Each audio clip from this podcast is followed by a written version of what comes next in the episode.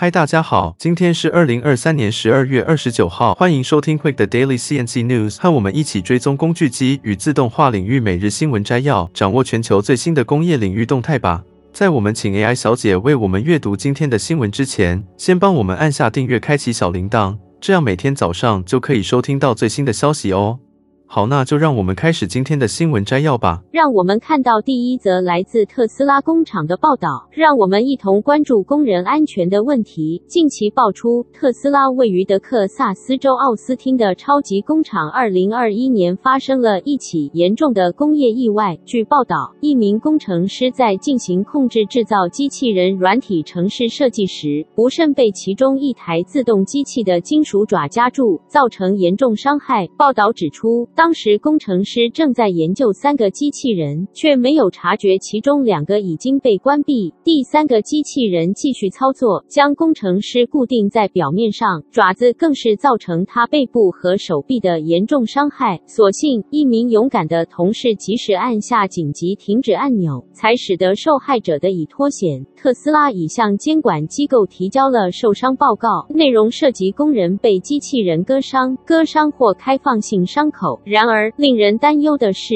这并不是特斯拉工厂首次发生的安全问题。据了解，去年奥斯汀工厂每二十一名工人中就有近一名在工作中受伤，而整体工伤率远高于同类型工厂。特斯拉的工作场所安全问题早有历史，而公司常以提高生产力为由偷工减料，导致工人面临伤害的风险。然而，这种情况并非特斯拉独有，类似的问题在汽车制造业中也时有所闻。值得注意的是，保护工人安全一直是公司引入机器人的理由之一。但这次事件似乎反映了自动化带来的新挑战。希望在未来，企业能更加重视工人安全，确保工业发展的同时，人类劳动者能够免于伤害。以上是我为大家带来的特斯拉工厂安全事故报道。让我们共同关心工人的劳动安全，为更安全的工作环境努力。那接下来第二则的新闻，我们将为您播送最新的产业动态。今天的焦点将聚焦于日本工业生产的一个重要转折。现在就为您带来详细报道。根据最新的数据，日本工业生产连续三个月首度呈现下滑，主要是受到汽车等行业减产的影响，这也对市场产生了不小的波动。日经二二五指数在今天开盘后下挫逾两百点，截至台北时间二十八日上午八点二十分，日经二二五指数下跌百分之零点七三，跌幅达到两百四十五点，来到三万三千四百三十五点。此次下滑主要源于汽车工业、电力、情报通讯机械工业以及通用商用机械工业的生产减少，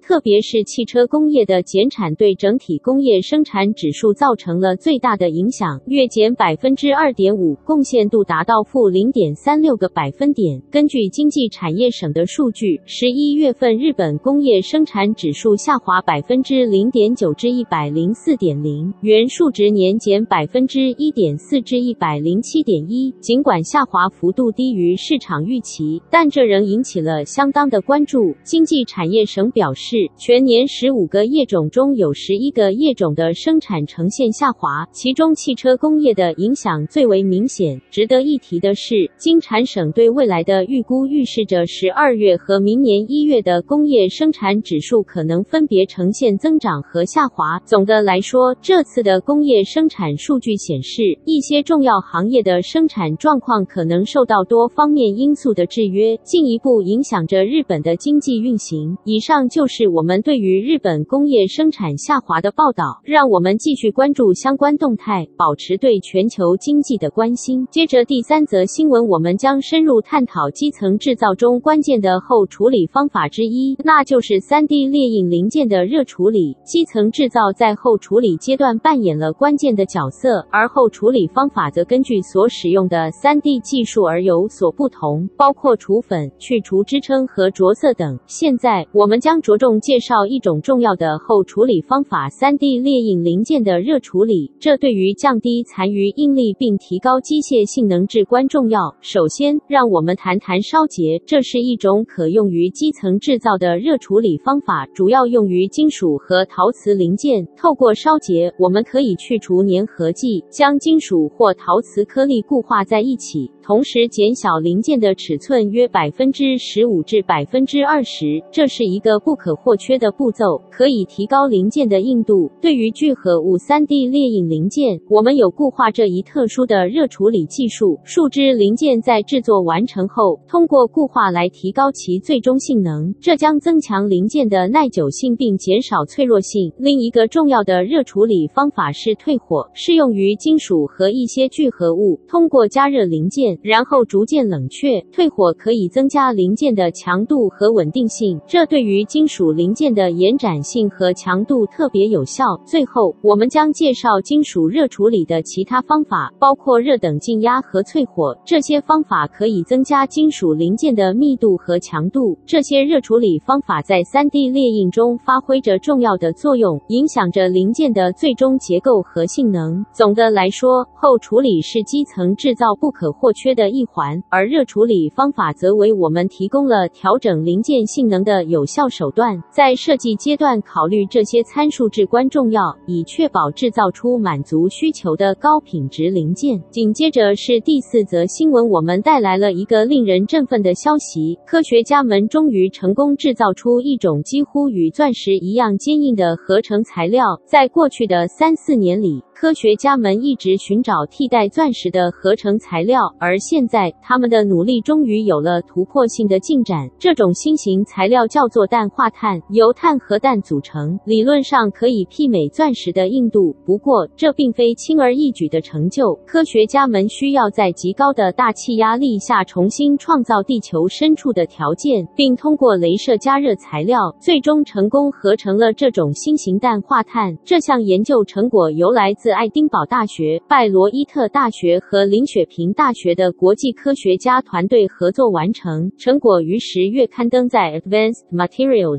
杂志上。这项突破性的成就为高压材料合成和未来工业应用之间的差距提供了强有力的动力。虽然这种新型氮化碳的硬度非常接近钻石，但仍有一些差距。不过，这种合成材料并非无用，因为它具有一项优势：它能够产生。电讯号，这使得它成为一种方便的感测器材料。然而，要制造这种超坚固的氮化碳并非易事，因为需要更大的钻石和更大的大气压力，这使得它的成本相对较高。未来，科学家们将面临的挑战是如何降低制造成本，使这种优越的材料能够被广泛应用。让我们期待这项突破将为我们的科技世界带来更多的可能性。那最后一则新闻让。让我们带来一则来自马耳他的新闻：无人机货运新创商 Dronamics 取得了重大支持。让我们一起了解详情。据了解，Dronamics 是全球首家获得营运许可的无人机货运商，而他们近期获得了马耳他企业署的资助，以支持建立和发展其全球货运网营运中心 GNOC。这个中心预计将在二零二四年开始运营，成为 Dronamics 货运航空业务的核心，Dronamics 于二零二二年在马耳他注册成立，并且取得了由马耳他交通局核发且受欧盟航空安全总署认可的轻型无人驾驶航空器系统证书，这使他们能够成功在欧洲建立营运团队。预计在二零二四年初，Dronamics 将在希腊进行首次商业运输，并逐步扩展至周边地中海及其他欧洲国家。这项补助对 Dronamics 来说意意义深远，不仅将促成全球货运网营运中心的发展，还印证了马耳他企业署对创新的承诺。Dronamics 的经理 Kenneth Turkop 表示，这将有助于简化现有供应链，提高运输效率。马耳他企业署执行长 Kurt Farrugia 对这项投资表示欢迎，强调这是在马耳他建立创新移动交通枢纽中心的重要起步，尤其是在无人机这一新兴经济产业。他相信。随着 Dronamics 的货运网扩大成长，马耳他将继续在塑造无人机货运未来中扮演重要角色。以上是来自马耳他的最新消息，让我们一起期待 Dronamics 在未来的发展，为全球货运带来更多便利。感谢收听，我是 TCMIC 的主播，祝大家有个愉快的一天。这就是今天早上的 TCMIC Daily CNC News。